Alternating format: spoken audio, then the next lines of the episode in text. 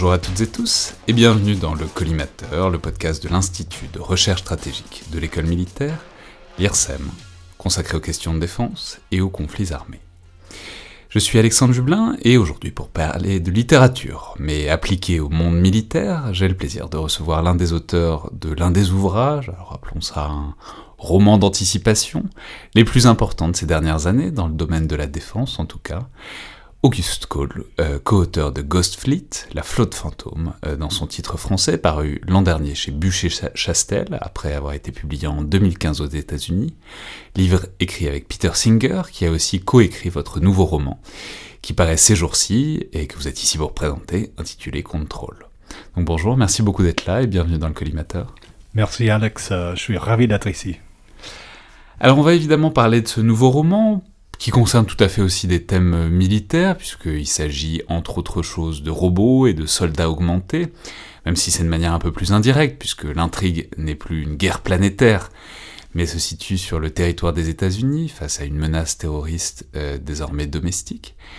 Mais euh, j'aurais évidemment quand même aimé commencer par parler un peu de Ghost Fleet, donc euh, votre roman paru en 2015, qui a eu, je crois qu'on peut le dire, un très grand retentissement dans les milieux militaires. Alors je vais rappeler l'intrigue très simplement, c'est euh, l'exploration en quelque sorte d'un scénario qui est au centre de la géostratégie contemporaine, à savoir une guerre entre la Chine et les États-Unis, Guerre que la Chine euh, gagnerait donc, ou en tout cas dans un premier temps, je ne vais pas spoiler, je vais pas divulgacher euh, le, roman, mais euh, en tout cas dans un premier temps, la, la, Chine serait gagnante par leur capacité à neutraliser les défenses américaines, notamment les sous-marins, et plus largement la dissuasion nucléaire, ce qui leur ferait par exemple capturer et occuper Hawaï.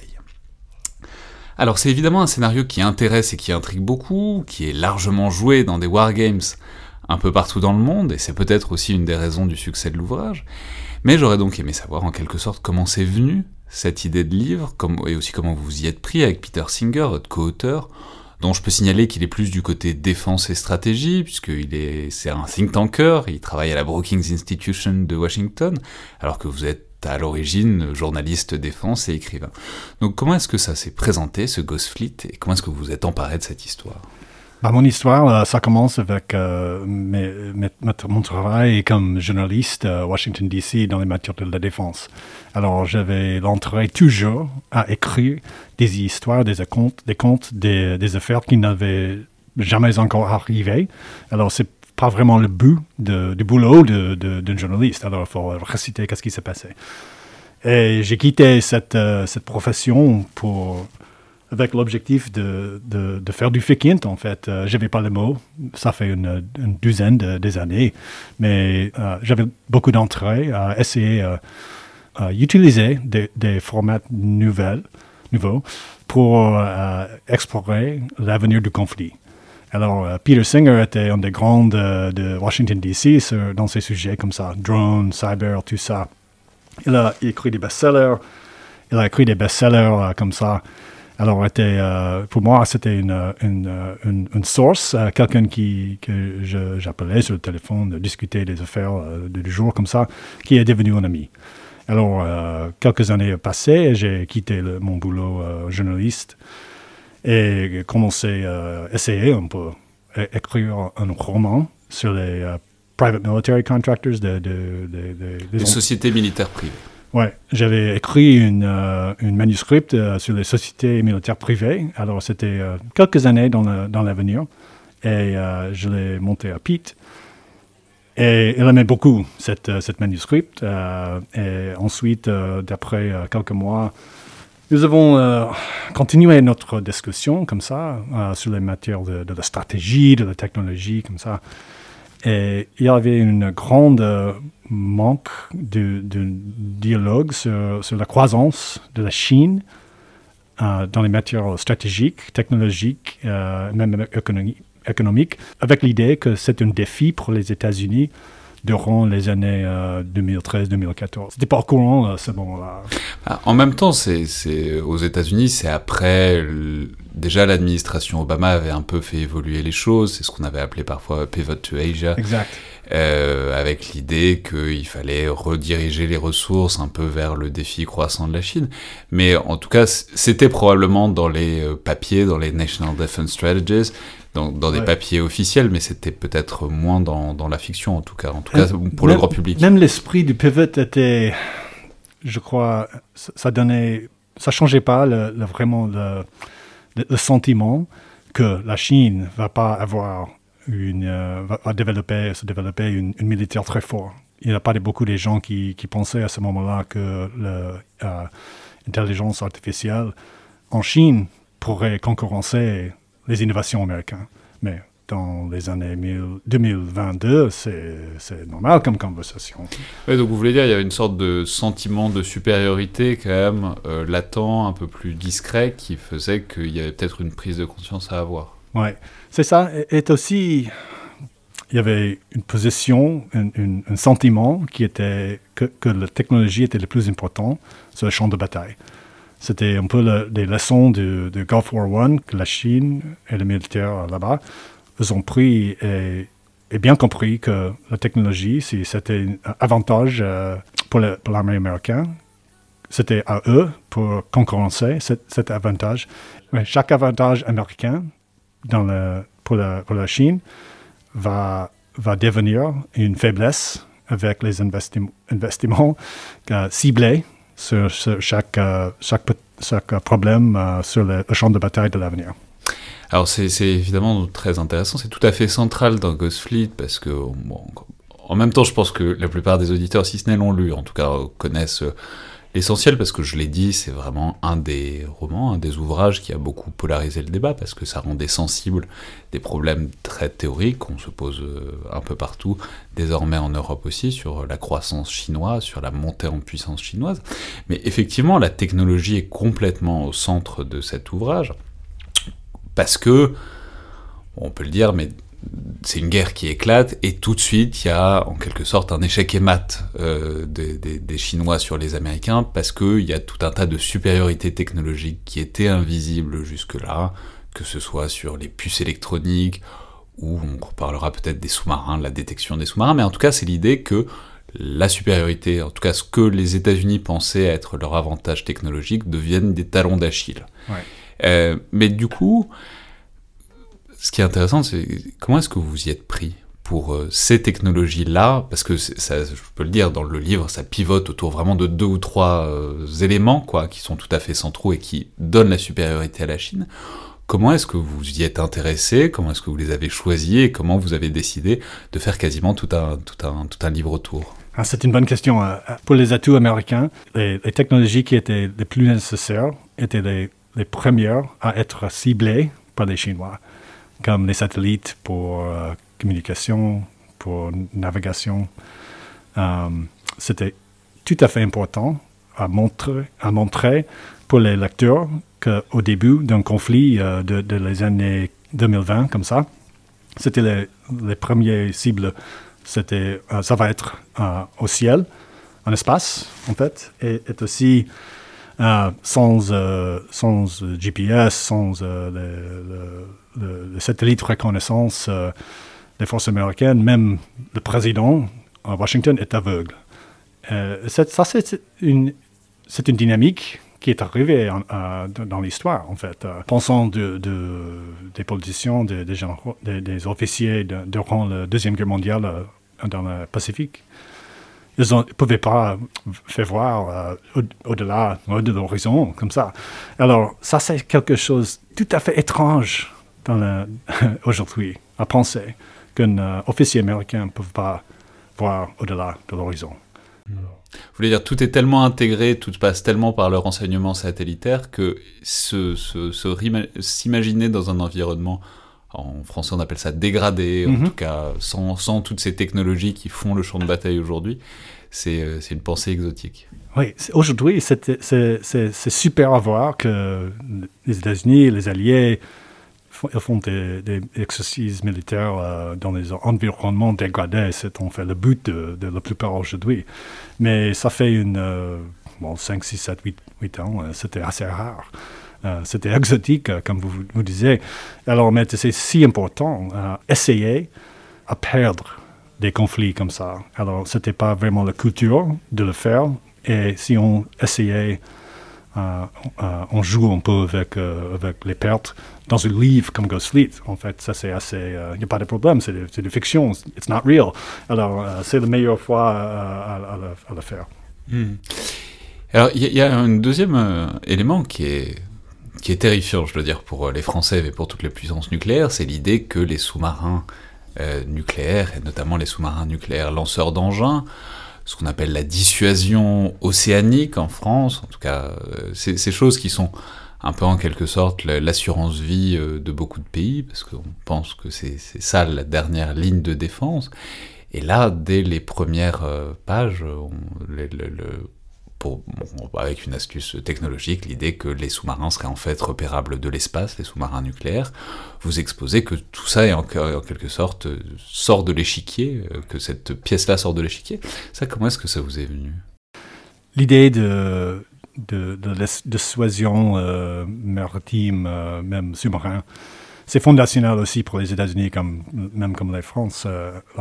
Alors, si on pense comme une, une officier chinois, alors, on voit cet défi qui, qui, que les sous-marins posent aux forces euh, chinoises dans le, Pacifique.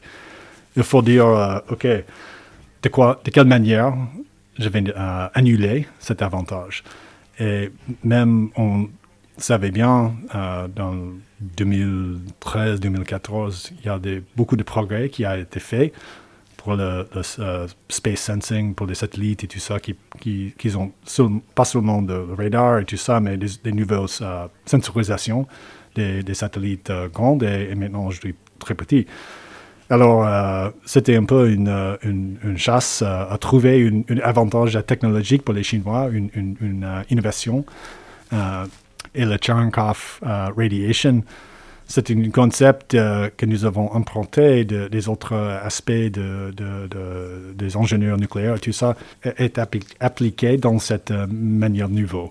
Alors, j'étudie l'histoire, alors je ne suis pas ingénieur, ah, mais il faut dire quand même que nous nous rassurons que, que c'était possible euh, en discutant avec des ingénieurs et tout ça qui étaient plus familiers, experts.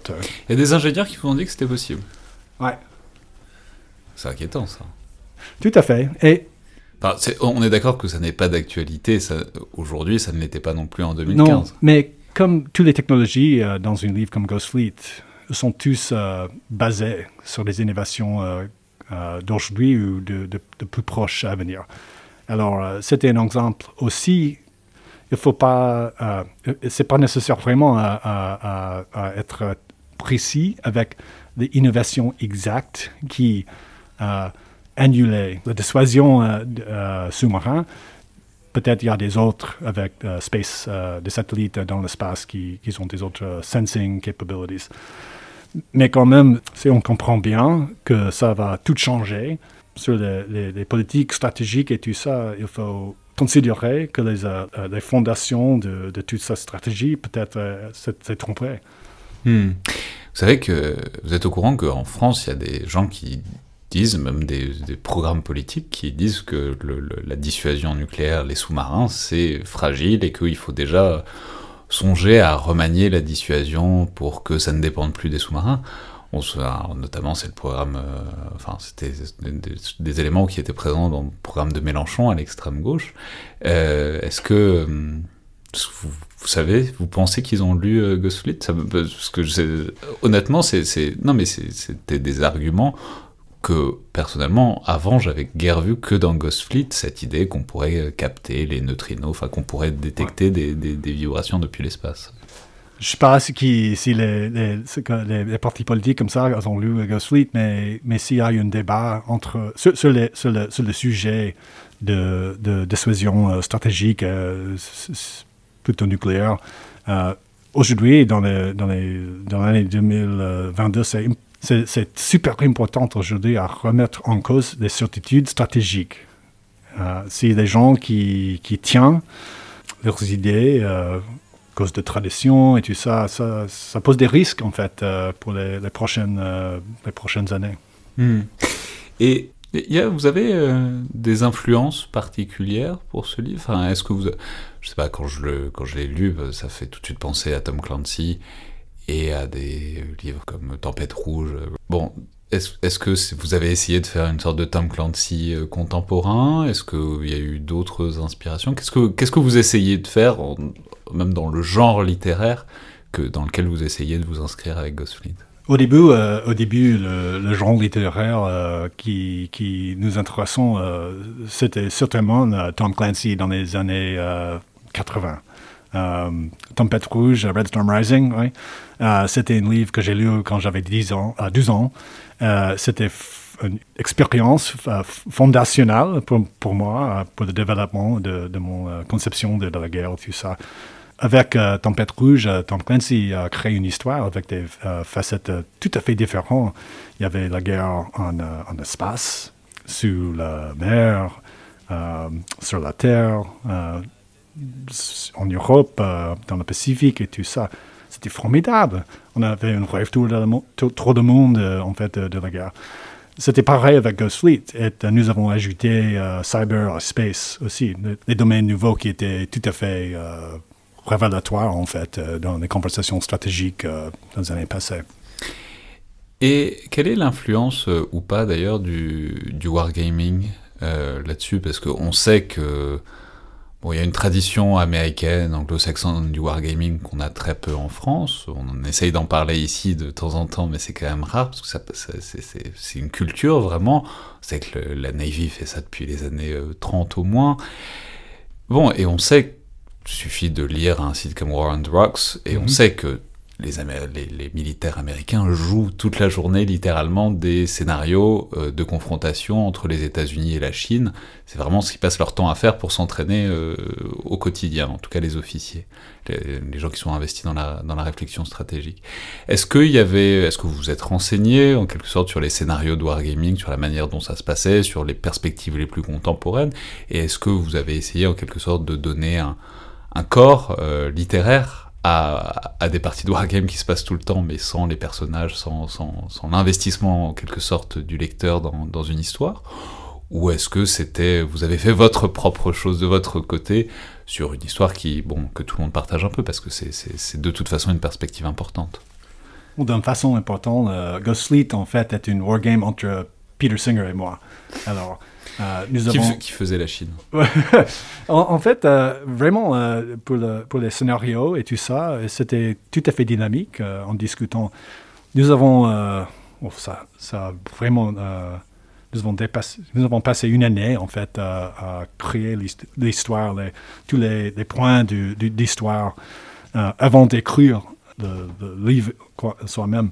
Je crois bien que le useful fiction, Ficant et tout ça, comme du style Ghost Fleet, Control et tout ça, euh, être très utile pour euh, wargaming, euh, les jeux de guerre comme ça officiels. Euh, c'est de l'inspiration, premièrement. Deuxièmement, les, les histoires comme ça, ça c'est tout à fait oui, des livres euh, comme Ghost Fleet ou Control, euh, ça comprend tout, en fait, euh, tous les matières. Mais souvent, les wargames sont très, euh, très euh, ciblés sur un sujet assez coincé. Alors, ça, pose un risque, en fait, pour les conflits modernes et de l'avenir, qui ont des éléments tout à fait nouveaux. Des groupes hacking, social media, les, les- les- les développements de, techniques euh, tactiques ou technologiques qui sont euh, pas aperçus par les services de renseignement et tout ça. Alors la surprise, en fait, euh, c'est une c'est un atout pour une histoire. Une surprise, c'est très important dans une histoire. Même pour les wargames, c'est pas souvent que, que ça c'est le but. Alors comment on fait des wargames, c'est très important, plus que le, le fait des wargames. C'est mieux que si on fait des wargames pour se référencer, pour euh, continuer le status quo et tout ça, c'est pas très utile en fait. Et, et souvent, ça, ça arrive. hein. Mais pour utiliser des wargames pour essayer, pour tester, tout ça, c'est super. Et alors justement, comment est-ce que la discussion a eu lieu en quelque sorte? Après Est-ce que vous avez été surpris par la réception de Ghostfleet? Parce qu'on peut signaler que, alors c'est vrai en France, mais c'est évidemment encore bien plus aux États-Unis, ça a été très lu, très relu, très commenté. Il y a des médias, des militaires qui, en ont beaucoup parlé. Il y a beaucoup de généraux, d'amiraux qui en ont parlé, qui en ont fait référence. Est-ce que ça vous a surpris, cette réception, ou est-ce que vous y attendiez? Et, accessoirement, qu'est-ce qui vous a le plus intéressé, disons, dans cette réception? C'était vraiment le, but de, de d'être euh, euh, accepté par les lecteurs militaires. Euh, c'était une grande surprise que, le livre devienne une, euh, grande partie des, livres professionnels, pas seulement pour les États-Unis, même pour les Alliés. Je crois que c'était enseigné ici à, l'école. Euh, alors, c'est très important pour nous, pour valider, en fait, pas seulement l'histoire soi-même, mais le concept total de use fiction et et tout ça nous avons discuté wargaming. Euh, le Marine Corps euh, a fait des wargames euh, basés sur Ghost Fleet, comme ça, à Hawaï. Alors, ça, c'est un honneur, en fait, d'être un produit fictif qui était vraiment utile, en fait, pour les militaires. le but d'un livre comme ça, c'est d'être utile, en fait. surtout, il faut que le lecteur il faut que le lecteur euh, pense que c'est un bon livre, et le caractère, tout ça, le plot, et tout, mais euh, nous pensons que c'est aussi important que, le lecteur euh, dit, bon, c'est un bon livre, ça, ça m'intéresse beaucoup, mais aussi il faut être utile. Il faut être utile pour les, lecteurs militaires comme ça. Et justement, dans la discussion, alors peut-être aussi dans les critiques, parce que c'est un livre qui a été critiqué et c'est bien normal, est-ce qu'il y a des critiques qui vous ont surprise, qui vous ont intéressé, euh, plus que d'autres, en tout cas dans les réactions? C'est une euh, histoire très complexe. Alors, c'est une critique euh, que je, je, tiens aussi. il y a beaucoup de, domaines, il y a beaucoup de caractères qui, qui sont. qui, qui représentent des facettes différentes de, de, la guerre moderne future. Alors, euh, ça, c'est difficile, en fait. C'est un choix créatif, quand même. Alors, euh, je dois accepter cette critique euh, bien. Il y a des autres qui ne croient pas que la fiction, les, les, histoires made up, ils ont dit qu'il n'y a pas de, pas de place dans les conversations sur Mais même dans les, sur les domaines précis, c'est-à-dire est-ce qu'il y a des retours sur l'intrigue, sur telle ou telle partie tactique ou technologique ou stratégique qui vous ont paru intéressants? Quand le livre, euh, dans Ghost Fleet, il y a le, hacking euh, de F-35, de Joint Strike Fighter. C'est le, ah, plus grand et important programme euh, américain, alors même pour les alliés. Ça, je dois dire, on, a l'habitude de se moquer beaucoup ici en France des déboires du F-35. On a, évidemment, ça, ça, a probablement aidé la popularité du livre que, que vous le critiquiez vous-même. Mais l'F-35, alors euh, au moment, à l'instant de, livre, quand, quand, le livre sort euh, dans le marché américain, euh, c'était un programme très important. Il y a beaucoup de, de, soutien était si fort. Même il y, avait des problèmes, pas seulement pour cette, cette, programme, mais pour les autres dans le, département de défense, avec l'industrie de la défense, avec le, hardware hacking, le supply chain vulnerability. Oui, les vulnérabilités de la chaîne d'approvisionnement. L'idée que aussi qu'il y avait des et c'est un élément central de Ghostfleet, c'est qu'il y a des éléments qui sont achetés à l'étranger. Euh, en l'occurrence, vous, ce que vous mentionniez, c'était les puces achetées en Chine, les puces euh, informatiques, et que c'est des vulnérabilités qui sont réelles. Et ce qui est important, euh, il y avait des gens qui travaillent dans l'Office of the Secretary of Defense, les gens qui travaillent au Pentagone, qui avaient euh, c'était très difficile à exprimer les problèmes avec euh, le, supply chain, comme ça. Et, avec, euh, après Ghostfleet est sorti, c'était très, facile pour eux à dire à quelqu'un il faut que vous lisiez ce livre. Alors, ça explique exactement ce que vous avez dit dans les white papers, avec les PowerPoint et tout ça, mais ils n'ont rien compris d'avant. Hmm. Et alors, pour rester encore une dernière seconde, il y a une partie, enfin, il y a un acteur qui est très absent de Ghost Fleet, c'est euh, l'Europe, mm. et la France aussi d'ailleurs. Et c'est intriguant. Alors, j'imagine bien que pour le marché américain, c'est bon, peut-être moins important, mais quand on lit ça en France, on se dit, bon, euh, donc euh, je, vais juste signaler, c'est quand même une guerre entre la Chine, les États-Unis, bon, la Russie un peu, et alors la France et l'Europe, bon, rien du tout. Ils, se, restent dans leur coin, ce qui n'est pas exactement euh, la tendance euh, du moment. Enfin, je veux dire, l'Alliance Atlantique est quand même quelque chose assez bien solide. Donc pourquoi ce choix euh, Pourquoi ce choix? Oui, c'était, pas seulement l'OTAN, la France et l'Europe, mais l'armée américaine était aussi déçue au début pour pas avoir un grand rôle dans, dans ce livre. mais après le temps comme l'armée américaine, elles ont, euh, euh, comprendre que c'était un, choix euh, par, pour exprimer le, dynamisme du conflit moderne. La Chine va vraiment partager en fait les alliances traditionnelles. et durant les années que nous travaillons sur Ghost Fleet, NATO, l'OTAN et, les États-Unis étaient travaillés ensemble en Afghanistan et tout ça. Mais pour un conflit global, même si, euh, dans, l'Asie Pacifique, sur le Pacifique, euh, c'était tout à fait pour nous. Euh, il y a une grande possibilité que la Chine va être très pratique en partager, en séparer en fait les, alliances traditionnelles avec l'OTAN et les États-Unis pour, pour exprimer aux, aux, pays comme France, comme la France et les autres, il y a une grande vous allez euh, souffrir des pertes stratégiques, euh, peut-être économiques ou, je ne sais pas quoi, qui, qui, qui, est plus grande que, que vous allez euh, que le bénéfice possible. Oui, que les bénéfices possibles si, si, vous, si, vous, euh, si vous faisiez des, des alliances, c'est tout ça comme, comme d'hab. Bah, de fait, là où c'est intéressant, c'est qu'on a vu avec la nuance AUKUS, qui n'a pas été très très bien vécue en France pour, pour plein de raisons, mais qu'il y avait effectivement la perspective de faire une alliance extrêmement solide régionale dans la région. Bon, alors il y a l'Angleterre aussi, mais en tout cas entre les États-Unis et l'Australie, Peut-être justement pour se prémunir de cette éventualité que le reste de l'Alliance Atlantique, disons, se sente moins concerné par tout ça. Tout à fait ça. Je crois, euh, c'est un exemple d'une euh, évolution politique est très importante euh, dans ce coin du monde il y a des de, de avec des Black Letter Law entre les nations qui, qui sont dit, euh, bon, euh, c'est mutual defense et tout ça. Et aussi euh, pour l'échange de, technologies comme hypersonics, IA, l'IA et tout ça, c'est fondationnel en fait pour une nouvelle relation entre les, les, trois. Bien sûr. Alors justement, puisqu'on est un peu là-dessus, est-ce que le...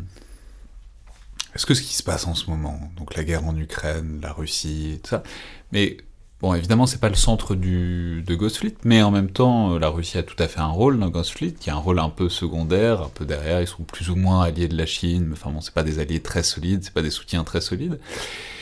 Qu'est-ce que le, conflit actuel, l'actualité, disons, de la guerre dans le monde, vous, vous inspire sur ce que vous voyez ou vous ne voyez pas? Est-ce que vous, est-ce que c'est un peu le retour de, bon, en fait, la Russie est quand même une menace première par rapport à la Chine que vous exposiez dans ce livre ou est-ce que vous vous dites, bon, bah, c'était, on a essayé de faire ce qu'on pouvait il y a 6-7 ans, personne ne pouvait prévoir euh, la phase dans laquelle on est, donc euh, c'est autre chose. Si j'ai bien compris, euh, les relations stratégiques entre la Chine et la Russie est très important durant les, prochaines 20 ans. Alors, la Russie va surtout être un junior partner, une, une partenaire plus, plus, moins important. Euh, ils n'ont pas conduit la, bagnole comme ça, c'est la Chine qui, le fait. Mais euh, surtout, même si la Russie a eu des grandes pertes en Ukraine, ils ont la, dissuasion euh, nucléaire dans leur arsenal, comme ça. Même aussi les, compétences dans les cyber, electronic warfare et tout ça. Pour une, un scénario euh, avec la Chine, la Russie va toujours être, être un facteur comme ça, mais on ne sait pas exactement comment. Dans le scénario Ghost Fleet, c'était très important dans des matières assez spécifiques. Euh, il y avait eu au, début, euh, c'est pas de spoiler, mais au début, la Russie, euh, avec leurs forces d'armée de l'air, ils ont fait des, frappes surgicales, comme ça, surgicales, oui, sur les bases américaines, Japon et tout ça, dans, dans la région. L'autre compétence que la Russie, la Russie a donnée à la Chine était la contre-insurrection. Euh, dans les le en fait, dans le livre. Alors, c'était très important, même aussi dans l'espace. Alors... Et ce que je voulais dire aussi, c'est est-ce que euh, là, la démonstration d'agressivité, en quelque sorte, de la Russie, le fait qu'ils cherchent à... Bon, alors ils ont échoué relativement, en tout cas, on a l'impression pour l'instant, mais que cette invasion, etc., est-ce que ça vous fait en quelque sorte réévaluer les ambitions et le statut de la Russie par rapport à ce que vous envisagiez à l'époque de Ghost Fleet ah, C'est une bonne question. Je crois, je pense à ça un peu différent. En fait, euh, après euh, la Russie a envahi euh, la Ukraine, pour moi, ça montrait que c'était très, très important à considérer le récit d'une nation, même pour une, une leader, une, une position gens de politique comme Poutine qui ont une, euh, une idée de la Russie, une idée de la Russie qui est pas qui est seule euh, jusqu'à lui. Même Xi Jinping dans, la, Chine, à Beijing, avec la, part, euh, Chinese Communist Party, lui-même a récit de la nation, de la Chine, dans, dans le dans les années euh, qui, qui viennent, les prochaines 50 années comme ça. Ouais, donc des leaders qui sont un peu enfermés avec l'imagination, l'imaginaire qu'ils ont de leur propre pays, qui n'est pas forcément toujours rationnel ou réaliste, mais, euh, mais qui détermine. C'est ça, exact. Vous avez bien le dit. ouais. Euh, mais alors, c'est là, où ça nous amène, euh, tout ça nous amène vers, euh, le nouvel ouvrage, vers Control. Alors, je l'ai dit, c'est un ouvrage qui explore beaucoup des, thèmes qui sont déjà présents, notamment la technologie et l'intégration de la technologie dans les forces armées, dans le maintien de l'ordre, dans plein de choses. mais bon, c'est un des thèmes qui est commun, c'est clairement une, perception et une investigation, disons, du progrès technologique et de ce que ça veut dire. On en parlait déjà un petit peu tout à l'heure, de, de, de, la technologie qui est le talon d'Achille des États-Unis d'un Et je peux dire que j'ai l'impression que le thème commun avec le nouvel ouvrage, c'est presque une méfiance ou une distance avec euh, ces technologies et ces progrès technologiques. Alors dans Ghostfleet, euh, on peut dire qu'une des sorties pour les États-Unis, c'est de s'en remettre à des vieux bâtiments, des croiseurs, donc les classes Zumwalt, qui, euh, qui étaient considérés comme des impasses et qui en fait euh, sont, sont, des instruments de victoire importants. C'est encore vrai dans, dans Control, puisque bon, il y a une sorte de distance vis-à-vis de ce qui est tout nouveau, de la technologie la plus récente, avec l'idée que ça, ça porte aussi beaucoup de dangers. Donc qu'est-ce qui vous intéresse particulièrement dans tout ça, dans cette relation entre les sociétés contemporaines, les États-Unis, pas que, et euh, le progrès technologique, notamment dans les domaines de défense et de sécurité Je pense souvent de, notre relation euh, avec la technologie, en fait. Euh, pour un livre, une histoire comme un roman comme Control, on voit vraiment comment on doit se méfier de, de notre avenir proche avec les technologies comme l'IA et la robotique et tout ça les, euh, calculateurs euh, super et tout ça. Alors, euh, même avec, comme avec Control prendre une, idée d'une histoire qui n'est pas l'avenir, que je crois que la plupart des gens veulent arriver. Alors, c'est une histoire euh, a cautionary tale, on dit. Euh. Ouais, je crois qu'on ça se traduit pas vraiment en français, mais on voit bien. C'est une sorte d'avertissement littéraire en quelque sorte. Ouais. Même c'est un concept américain, un cautionary tale, mais c'est contrôle. En, fait, c'est un avertissement de, pour, pour, la société pour dire bon, il faut, faut, faire des choix. Il euh, faut être assez sûr que le progrès est vraiment bien pour la plupart des sociétés et tout ça. même pour les, conflits de l'avenir, euh, le, rôle euh, de, de l'humain est leur software, logiciel, IA, tout ça, Euh, c'est vraiment une, une, une façon de, confiance entre les systèmes qui est peut-être le plus important euh, dans ces sortes de conflits euh, de l'avenir. Il faut vraiment avoir de, de, la confiance dans leur système. Sinon, un ennemi va vraiment attaquer cette, cette confiance comme une, comme une cible. Oui, c'est ça qui est très intéressant et vous le déployez. Alors, l'essentiel de contrôle n'est pas sur les champs de bataille, mais en même temps, c'est une sorte de parallèle parce que vous parlez de l'intégration de la robotique déjà sur le champ de bataille, le fait que les soldats utilisent des robots et que du coup ça pose plein de problèmes parce que parfois ils s'attachent trop aux robots et puis parfois ils s'en servent mal, etc. Mais c'est vraiment la, question sous-jacente, c'est le lien entre, enfin c'est pas c'est pas ce que peut faire une technologie, c'est la manière dont, euh, en quelque sorte, on peut on peut s'y fier et on peut on peut s'y remettre et euh, bah, de ce point de vue-là, contrôle est... Euh, je sais pas d'ailleurs, quel, est, quel est le message de contrôle? Euh, pour, pour, cette, pour, cette, raison, en fait, Control est déjà populaire avec les, lecteurs militaires aux États-Unis. c'est vraiment une, une, histoire qui explique en fait des technologies nouveaux comme l'IA.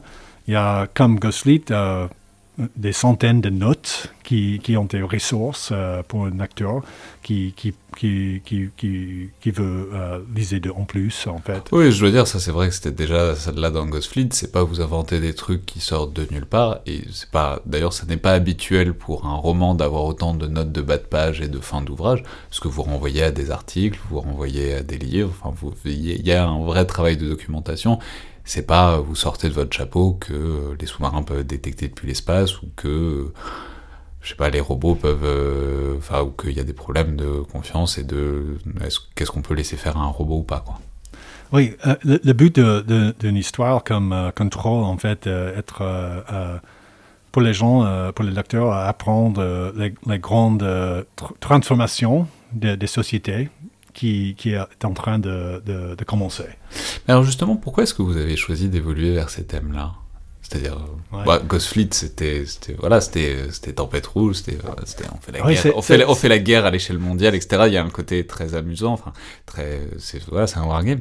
Là, vous avez décidé, au contraire, de faire, bon, un thriller, qui est, c'est une histoire un peu policière, avec, dont l'essentiel porte sur la relation entre les humains et la technologie, mais Bon, c'est l'évolution de passer d'un thème à l'autre et pas évidente. Comment est-ce que vous avez, pourquoi est-ce que vous avez décidé, en plus tous les deux, c'est les mêmes auteurs? En, fait, euh, les deux livres sont tout à fait différents, mais, mais presque les mêmes. Euh, dans cet esprit de se rendre compte des gens dans un grand changement qui est très près. Mais la plupart des gens ne se rendent pas compte que, que c'est la réalité, en, fait. Pour notre avenir euh, avec les IA, et le, robotique quotidien et tout ça. C'est très important à comprendre les grands euh, changements dans les matières comme euh, bon, les boulots, l'économie, euh, même les conflits, comment les gens se, battent dans notre société civique. En fait, c'était c'est pas une histoire de guerre, contrôle, c'est une histoire Washington DC, c'est un thriller du, du police, de contre de terrorisme et tout ça. Mais, c'est très important, même en même temps, pour les, pour les lecteurs militaires, à comprendre tous ces thèmes qui ont un, peu pareil dans, dans leurs forces militaires, euh, comme ça. Et alors, euh, incidemment, on peut dire aussi que Bon, vous l'avez dit un peu tout à l'heure, mais tout ce qui touche à la technologie, ça intéresse évidemment euh, l'armée, le monde militaire, spécialement quand on parle de, ben voilà, de tir, etc., de, de capacité, en tout cas accrue pour des soldats ce qu'on appelle parfois les soldats augmentés, super ordieuse, enfin ces choses-là. Est-ce que, alors le, livre on peut dire est sorti en 2020 aux États-Unis, donc c'était pas forcément le meilleur moment pour euh, une sortie euh, littéraire, mais donc depuis il y a quand même deux ans de, de, de, de bagages. Est-ce qu'il euh, y a eu une réception particulière? Alors FBI tout ça c'est autre chose, mais dans les milieux militaires, est-ce que ça a intéressé les milieux militaires qui vous connaissaient déjà donc forcément pour Ghostfleet? La chose qui est peut-être la plus euh, surprenante pour moi, euh, que les forces spéciales euh, s'intéressent beaucoup à, à Burn-In. je crois que c'est un... Burn-In, c'est le, non, ah, c'est le titre, c'est le titre américain de contrôle, je vais le préciser.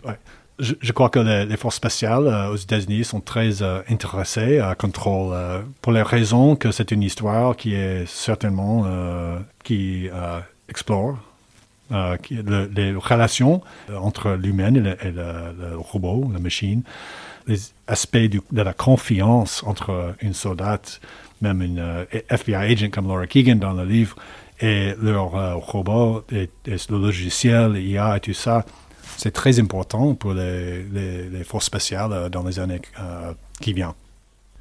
Et comme quoi C'est quoi dans le monde des forces spéciales Ça correspond à quoi ces problèmes? Quel genre de pratique Quel genre de robot? Parce que, bon, on peut le dire, c'est un peu flou. Enfin, c'est-à-dire vous vous présentez des améliorations robotiques au monde militaire dont on se demande parfois si c'est quelque chose qui existe déjà aujourd'hui ou dont vous supposez que ça va exister bientôt, enfin les robots des mineurs, toutes ces choses-là. Euh, bon, ça, correspond à quoi toutes ces problématiques, par exemple, dans le monde des forces spéciales? Oui, pour les missions de, l'avenir avec les forces spatiales, sont surtout euh, le rôle des robotiques euh, va être plus grand, en fait il y avait l'idée, en fait, euh, de Atlas, euh, de, exosuit euh, comme ça. C'est une, Donc les exosquelettes, oui. Oui, des exosquelettes, mais, mais c'était à la mode, ça fait quelques années. Alors, les gens se sont rendus compte que c'est mieux, en fait, donner cette, cette rôle à, un robot. Quand les gens se sont rendus compte des trucs comme ça, ça change vraiment les, aspects très importants pour les, missions, pour les, les, forces qui, ont, qui, qui nécessitent euh, l'intégration entre la technologie et l'humain euh, euh, durant tout le cycle d'une opération, même si c'est du cyber et de, la guerre électronique, même si c'est pour les aspects kinétiques, avec des, armes traditionnelles comme ça.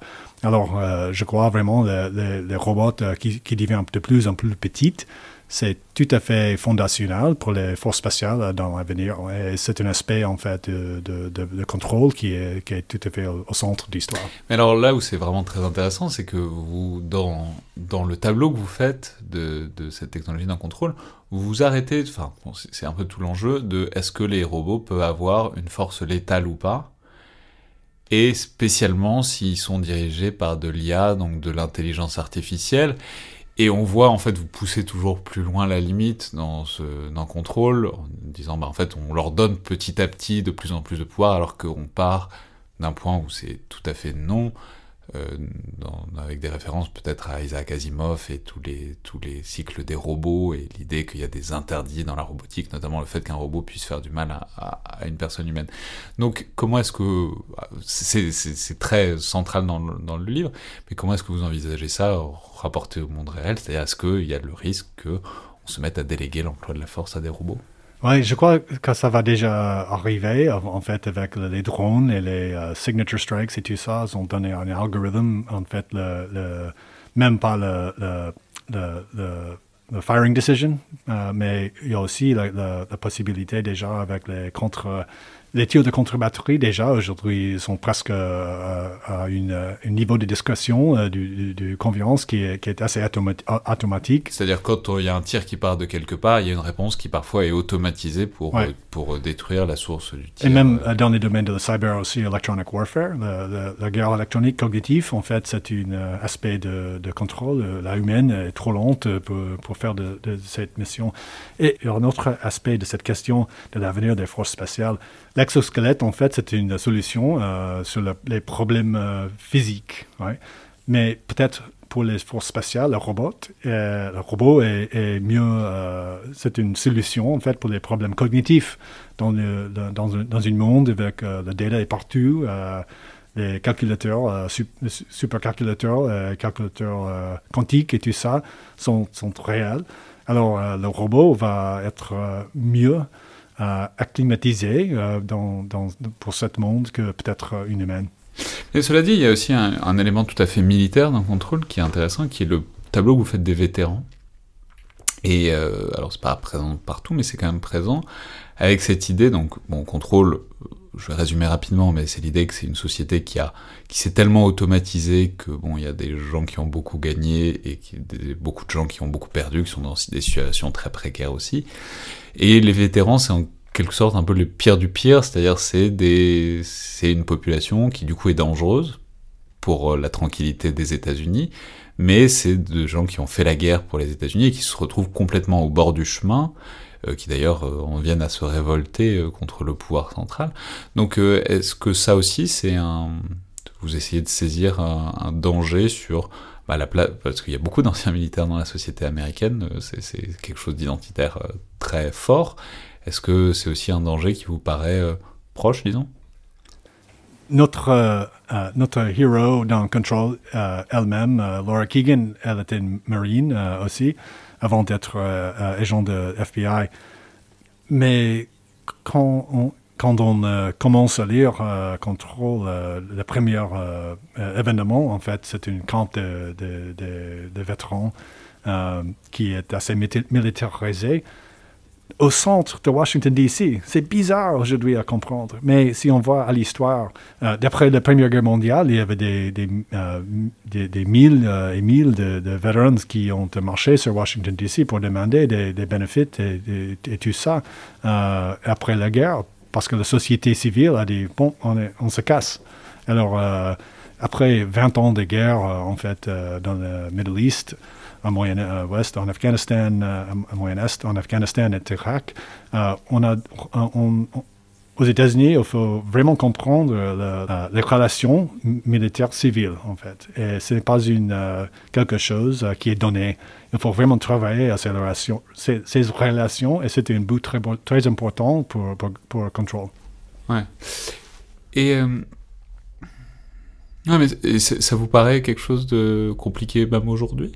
Cette relation civilo-militaire, c'est dizaines de milliers de vétérans des guerres du Moyen-Orient qui aujourd'hui, bah, ils ont des pensions, hein, donc euh, il y a, y a plein de situations tragiques, mais c'est pas je veux dire, la société américaine quand même permet d'assurer une certaine continuité euh, avec les gens qui ont servi sous les drapeaux, mais ça vous paraît quand même un danger euh, présent? Non, je crois pas que c'est vraiment un, danger présent, mais, mais quand même, euh, les, relations militaires civiles sont assez chargées de temps en temps, même pour les politiques identitaires des leaders des politiciens qui, qui, veulent euh, exploiter euh, ces, politiques identitaires avec les vétérans. J'ai un peu de peur de, de ce euh, type de situation qui, qui, qui peuvent arriver. Mais je ne crois pas les vétérans eux-mêmes, ce n'est pas le problème. C'est vraiment les politiciens qui veulent, qui veulent exploiter ces, ces politiques. Et enfin, euh, bon, on l'a dit, c'est un roman de terrorisme, de contre-terrorisme, un roman un peu policier aussi, puis c'est un roman sur notre relation robot-machine. Et c'est intéressant parce que vous faites, vous dépeignez, alors là c'est plutôt des agents du FBI, mais bon, c'est le lien avec le militaire est tout à fait évident, qui sont des espèces de surhommes, euh, qui avec toutes les capacités euh, augmentées, enfin ils peuvent viser des choses, euh, enfin ils ont des performances au tir incroyables, ils ont des équipements qui font d'eux des soldats augmentés, ils peuvent soulever des choses, etc. C'est tout à fait intéressant. Et en même temps, vous, à chaque fois que vous le pointez, vous montrez aussi les faiblesses que c'est, vous montrez, bon bah voilà, c'est bien tous les dispositifs de visée euh, numérique, etc. Mais en fait, c'est aussi plein de problèmes. Et puis, euh, plus on met de robots, en fait, plus il y a de danger dans l'usage de la force. Bon, quel est le...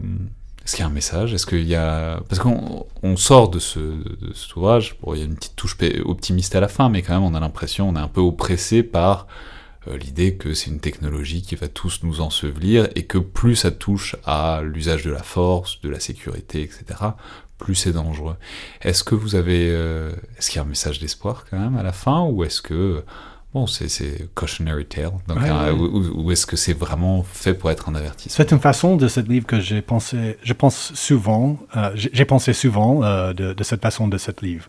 En fait, c'est une, une, une, une histoire assez pessimiste. Même il y a des moments pour dire euh, qu'il y a un espoir, un esprit d'espoir pour la société américaine. Alors, euh, il y a des jours que c'est très difficile d'être optimiste, hein. mais, mais, mais, au fond de moi, je suis optimiste euh, qui optimist who stares into the abyss, enfin. Mais, mais surtout, j'espère que quelqu'un qui lit Control va, mieux comprendre des, des, issues assez complexes sur la technologie, même sur la société avec la progression de, l'IA euh, très vite et tout ça. Et, est aussi euh, est très important, euh, c'est très important que les gens qui, qui lisent Control, qui lisent, contrôlent, ce sont qu'ils que ont des choix, un choix avec leur avenir, avec la technologie. Alors, l'avenir n'est pas toujours décidé. Alors déjà, il y a, assez de temps euh, qui reste euh, pour tout. Euh, c'est interdit à utiliser par les policiers le facial recognition comme ça.